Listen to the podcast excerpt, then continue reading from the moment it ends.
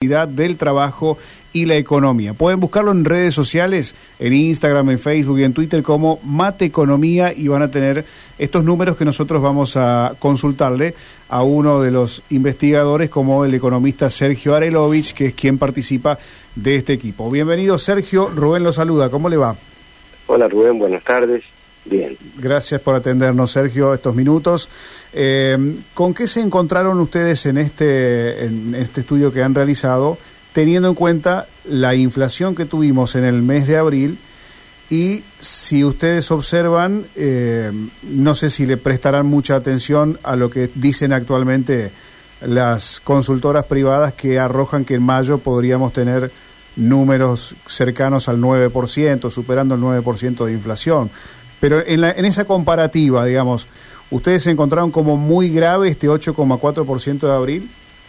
Bueno, sin lugar a dudas, tanto el 8, el 7 o el 9 o el número que dé eh, en el mes de mayo son no solamente guarismos muy altos, sino que permiten o no permiten, digamos, abordar con seriedad cualquier tipo de medidas que aflojen un poco la inercia inflacionaria, por un lado. Por el otro lado, esto tiene efectos importante y los efectos son sobre los sectores que tienen ingresos fijos. Estamos hablando de asalariados registrados, sean del sector público o del sector privado, asalariados y asalariadas no registradas, eh, quienes no perciben un salario estrictamente pero que tienen un ingreso individual bajo formas de trabajo independiente, muchos dentro del utilizando las herramientas que permite el monotributo común o el monotributo social y el conjunto de los programas de ayuda a las familias que ha generado el Estado Nacional y algunos estados provinciales a lo largo de todo este tiempo, ¿no? Entonces, eh, este impacto, este impacto de, sobre los ingresos fijos, no puede no tener un impacto en forma inmediata fuera de la puerta de cada hogar que hacia la economía en su conjunto y por lo tanto buena en buena medida la caída del consumo y la caída de la actividad económica, el freno de la actividad económica son una consecuencia directa de la caída del poder de compra de las familias, que inclusive para poder ser sostenida en el tiempo, eh, sobre todo en los hogares más vulnerados, se ven obligados a recurrir a fuentes de financiamiento con tasas que son este, inimaginables, tasas que hacen imposible pagar esos créditos, pero es la única herramienta de la cual disponen para poder sostener cierto eh, nivel de consumo. Entonces lo, que hicimos ahí nosotros, entre otras cosas, en el último informe, porque además en perspectiva, hay que verlo en perspectiva electoral, es cómo nos ha ido desde la salida de la crisis en 2001. Entonces ahí clasificamos en cinco los grupos, ¿no? Por un lado, durante toda la presidencia de Néstor Kirchner, lo que hicimos es comparar los primeros 40 meses de los mandatos presidenciales, presidenciales de Néstor Kirchner, de Cristina Fernández en su primer ciclo, en su segundo ciclo, de Mauricio Macri y por último de Alberto Fernández. Y lo que encontramos que durante el gobierno de Néstor Kirchner, cada asalariado registrado percibió o ganó con respecto a la inflación una suma que actualizada a la fecha de hoy equivale a más o menos un millón y medio de pesos. A eso se agregaron 437 mil durante el primer gobierno de Cristina Fernández y otros 497 mil durante el segundo gobierno de Cristina Fernández, pero a partir de ahí el salario, los salarios de los ingresos fijos en general, el salario registrado al cual me estoy refiriendo, sufrió pérdidas importantes. Durante el gobierno de Mauricio Macri, en términos promedios, un trabajador registrado perdió una suma más o menos equivalente a 1.300.000 pesos, y durante el gobierno de Alberto Fernández, un trabajador en promedio perdió 184.000 pesos, repito, durante los 40 este, meses de mandato. Ahora, si uno se toma el trabajo de acumular desde el 2015 en adelante, cuál fue la pérdida, digamos, en términos de, de pesos, eh, para, la, para la totalidad de un salario bruto medio en el sector privado, nos encontramos realmente con cifras muy importantes, para decirlo en términos brutales. Si la caída del poder adquisitivo fue tan significativa, sobre todo a partir del, del gobierno Mauricio Macri, y ha continuado durante el gobierno de Alberto Fernández, la pregunta es qué cosas dejaron de comprar los hogares. Bueno, nosotros las hemos evaluado a precio de hoy a una suma muy cercana a los 5 millones de pesos, como si cada trabajador en promedio que trabajando eh, o estando en el sector privado registrado con un salario bruto, re, reitero, promedio, eh, haya estado expuesto al fenómeno de la inflación y haya perdido 5 millones de pesos. Por eso ahí lo utilizamos como un ejemplo, que es como que cada trabajador se hubiese perdido el equivalente en auto cero kilómetros. ¿no? Eh, y bueno, de hecho hay que hablar, ¿no? Porque uh -huh. la, la, una tendencia que conserve la caída del poder de compra, reitero, tiene dos efectos. Primer efecto, puertas adentro. Ahora, el segundo efecto, puertas afuera como consecuencia de la alta participación que tiene la población que percibe ingresos de naturaleza fija, como son, en este caso, los asalariados registrados, pero que esto también se, se extiende al sector público, al sector de trabajadores no registrados, monotributistas, monotributos sociales, etc. En, términos eh, económicos, es una pregunta que surge mucho ahora que estamos en, campaña o acercándonos a la campaña, ¿no? Donde va a haber elecciones. Eh, y muchos juegan con esto, bueno, es, es el peor gobierno de la historia desde la llegada de la democracia en, el, en la década del 80. Eh, si lo juzgamos por términos económicos, este, este actual, a pesar de la situación, usted dice no sería el peor. No, no porque tenemos el de Macri, porque además está basado en información oficial revisada durante el macrismo toda vez que se modificó el cálculo para la determinación de las condiciones que, determinan el nivel, el índice de precio consumidor. Por lo tanto, es, es, tal como yo había planteado, con esos números que están homologados por todas las fuerzas políticas, esto nos dice que en los 40 primeros meses de mandato, durante el gobierno de Mauricio Macri, un trabajador en promedio perdió 1.295.000 pesos, y durante el gobierno de Alberto Fernández, cada trabajador en promedio perdió 184 mil pesos. Está claro que la diferencia es brutal. Ambos eh, implican una caída. La pregunta es qué, eh, qué va a pasar en adelante, porque si se sigue insistiendo en que el problema inflacionario está asociado con el alto costo salarial, esto demuestra exactamente lo contrario. Tenemos eh, 40 primeros meses del gobierno de Mauricio Macri, 40 primeros meses del, del gobierno de Alberto Fernández, donde los salarios perdieron, por lo tanto uno no le puede atribuir al crecimiento de los salarios la explicación de los niveles de inflación, sino exactamente todo lo contrario. Por además esto también tiene efectos sobre la recaudación del Estado. En ese mismo informe mostramos que hay una tendencia a la caída del gasto público, hay una caída eh, del gasto público en términos de inflación, con lo cual no es que el Estado gasta más que la inflación, gasta menos que la inflación y sin embargo la inflación sigue. También esto derrumba la otra tesis, que en general el, el déficit del Estado, el gasto público, el que genera inflación. Nosotros ahí lo que hicimos es mostrar cómo hay una caída muy fuerte del gasto público, que tiene impactos, obviamente, impactos también en los salarios del sector público, pero no solamente en los salarios, y que eh, asociado bueno a la, acumulación de problemas que tuvimos en la coyuntura. Sergio, y estaba mirando el informe que como consecuencia también de todo esto eh, nos vamos quedando con poco dinero en las reservas. Sí, bueno, ahí hay una cosa interesante que nosotros no alcanzamos a desarrollar ahí porque el, informático que estás viendo es muy sintético, que es lo siguiente.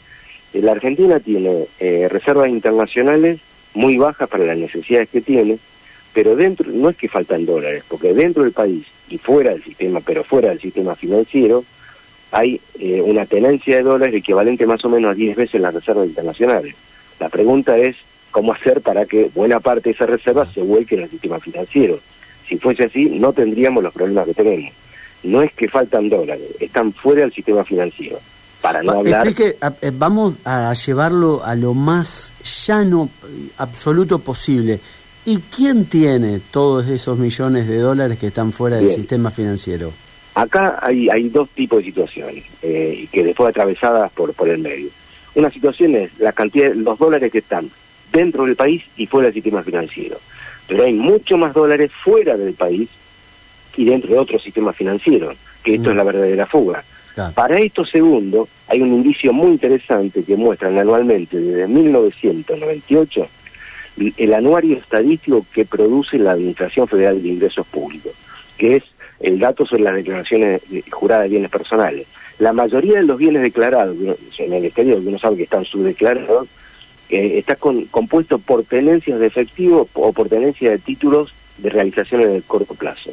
O sea, es capital financiero excedente. Y la suma, bueno, depende de las de las mediciones, 400, 450, 500 mil millones de dólares. Todo el proceso de fuga que ocurre desde la dictadura en adelante, fundamentalmente. Ahora, dentro del país también hay esto. Ahora, ¿quién tiene? Bueno, está claro que eh, cualquier familia en términos defensivos piensa que como la inflación está muy alta, entonces junta unos pesitos y va al mercado ilegal a comprar unos dólares, que en realidad son eh, dólares que entraron por el mercado legal, pero terminan en el mercado ilegal. Por lo tanto, hay una tenencia de las familias, pero también hay tenencia de grandes empresas y, y individuos de gran porte desde el punto de vista de su capacidad de compra dentro del país, aunque la mayoría de estos últimos casos no son dentro del país, sino lo son este, fuera del país. Entonces la, pregunta es, por un lado, ¿qué se puede hacer? Nosotros tenemos una batería de unas 30 medidas para lo que consideramos la necesidad de la desdolarización de la economía argentina, eh, que tiene que estar encadenada y que tiene que ir acompañada de otro conjunto de medidas, medidas de toda naturaleza, y medidas fiscales,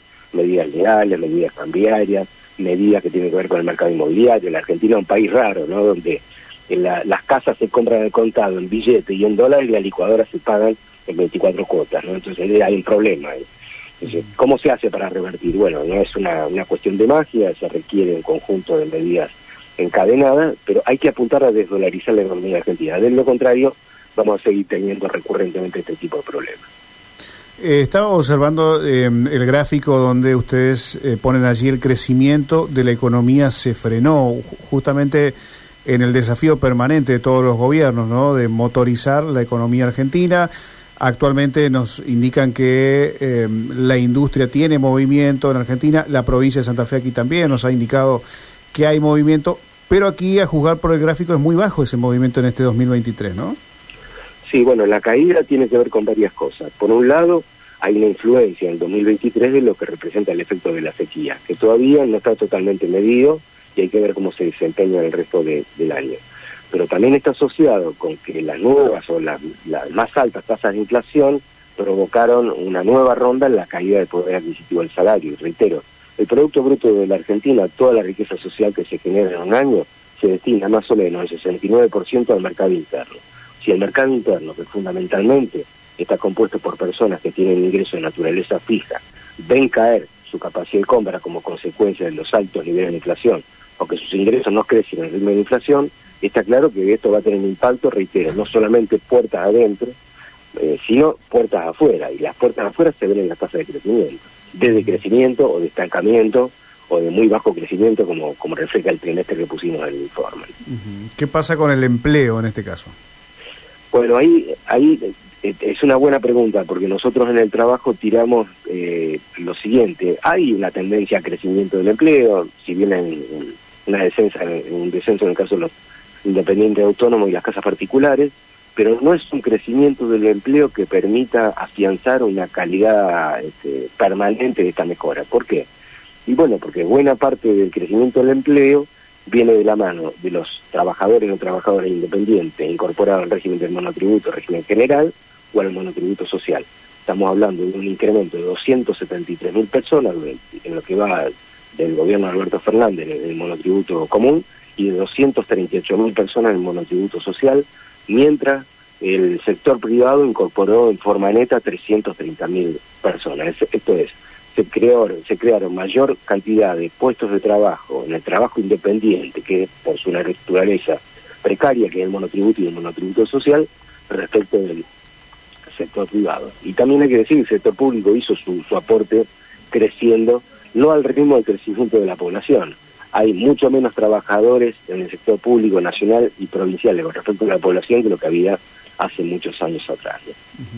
Sergio, eh, comparando nuestro salario, como lo hemos, lo hemos hablado en otras oportunidades, nuestro salario en dólares con nuestros países vecinos, ¿hoy el, el nuestro es el más bajo? Sí, es mucho más bajo. Ahora, lo que hay que plantear es eh, no eso, sino qué se puede hacer con el salario, porque el salario que se percibe en Argentina es para percibir cosas que se venden y se compran y se venden en pesos. Por lo tanto, la comparación con dólares suele ser engañosa porque tiene que ser incorporado otro conjunto de herramientas para su lectura, que es, por ejemplo, el comportamiento de los precios internos, el comportamiento de la, de la devaluación y, sobre todo, el comportamiento de los cambios en las canastas que conforman los consumos de, de los hogares. Entonces, no se trata, podría ser de 10 dólares, de 50 o de 100, y sin embargo, a lo mejor con el consciente podría vivir muy bien. Depende de qué cosas se pueden hacer con esos 100 claramente en la Argentina no solamente ha caído el salario en dólares, sino que esa cantidad de dólares no alcanza a cubrir el conjunto de necesidades que están reconocidas constitucionalmente y en la ley de contrato de trabajo. Una última consulta me queda, Sergio, eh, tomando en cuenta todo el trabajo que han hecho, eh, la frase que nos decía que ustedes tienen una, una batería de, de, ideas, de propuestas para cambiar esta situación. Eh, ¿Cómo ve el escenario político y si creen que es posible, que es aplicable, si escuchan propuestas que puedan acercarse a lo que ustedes tienen? Bueno, la verdad que eh, yo, no tendría una respuesta definitiva, sí tendría en todo caso una preocupación, y la preocupación es el grado de penetración de ideas que son muy viejas, que aparecen como soluciones mágicas, tal como la dolarización de la economía o el congelamiento de los precios, eh, la, retracción de los salarios, la disminución, la disminución de las partidas dedicadas a las jubilaciones y pensiones, considerar que los sistemas de jubilaciones y pensiones son un problema, en un costo. Entonces, todas las medidas que se quieran tomar respecto de esto, tal como eh, son explicitadas por los candidatos de lo que es la derecha y la ultraderecha en la Argentina, no son ninguna novedad porque nosotros las conocimos y las vivimos en carne propia a lo largo de toda la historia. Yo ya soy un señor mayor, entonces he visto todos los procesos inflacionarios y todas las experiencias que en la Argentina de la mano del neoliberalismo se han, se han practicado, incluso el tema de la dolarización. La convertibilidad o lo que le llamamos el régimen de convertibilidad fue un régimen de dolarización. Y la verdad que no fue muy mal, de cómo arrancó y de cómo terminó, porque hay que decir que no arrancó en el 91, arrancó en el 89 y el 90 con tasa de inflación de cuatro dígitos, o sea, el cuatro mil y pico por ciento y el 1.300 por ciento en el 89 y el 91, que implicó un congelamiento brutal de los ingresos fijos, entonces cuando apareció la convertibilidad con estabilidad de precio parecía eh, el paraíso, pero no era el paraíso, sino que era un nuevo paraíso sobre la base de una brutal caída de los sectores de, los ingresos de los sectores de ingresos fijos y se mantuvo en esos niveles hasta que estalló en mil pedazos la convertibilidad o la llamada convertibilidad del año 2001. Y, y, y nos podemos ir un poquitito más atrás, a ver qué es lo que significaron las políticas de ajuste durante la dictadura y los resultados fueron igualmente desastrosos. Basta recordar todo lo que pasó en el año 82, ¿no? Eh, aprovecho para una, una última consulta porque bueno esta mañana visitó aquí la radio estuvo la, una de las candidatas de, la izquierda el, el, binomio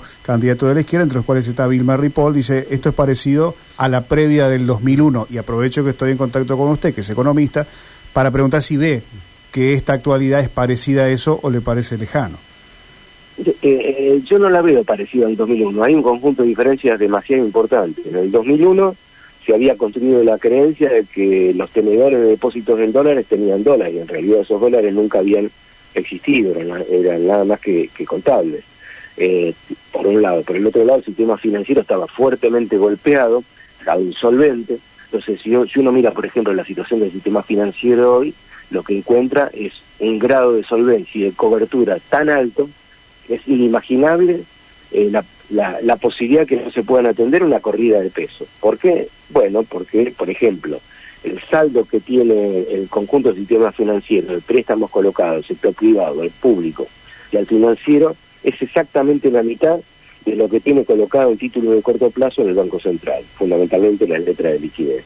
O sea, los bancos están con una situación de liquidez fenomenal, les sobra la plata, eh, y por lo menos y por lo tanto están en condiciones de soportar cualquier tipo de corrida en pesos. La corrida en dólares son improbables porque los depósitos en dólares son muy pocos dentro del sistema financiero, no estamos en la situación del 2001. Y además no estamos con la situación de la gravedad que había en el 2001 respecto de la, de la situación social. Si bien tenemos altísimas tasas de pobreza, altísima tasa de marginación, pero tenemos un Estado que tuvo que construir capacidades para atender el problema o la emergencia del deterioro social, creando un conjunto de programas, algunos con menos éxito, otros con más éxito, muchos de los cuales siguen vigentes o fueron reformulados eh, durante estos años. Bien. Eh, le agradecemos desde ya, Sergio, este tiempo por la explicación de los datos que, que obtuvieron en este trabajo que hicieron y decimos todos datos con eh, números oficiales, ¿no? Sí, sí, sí, con números oficiales. Bien. Con números oficiales homologados por todas las fuerzas políticas, porque no están cuestionados. Exactamente. Eso me parece muy importante. Es importante destacarlo. ¿eh? Sí. muchísimas gracias, ¿eh? muy amable. Gracias a ustedes. Hasta luego. Chao, hasta luego. Despedimos al economista Sergio.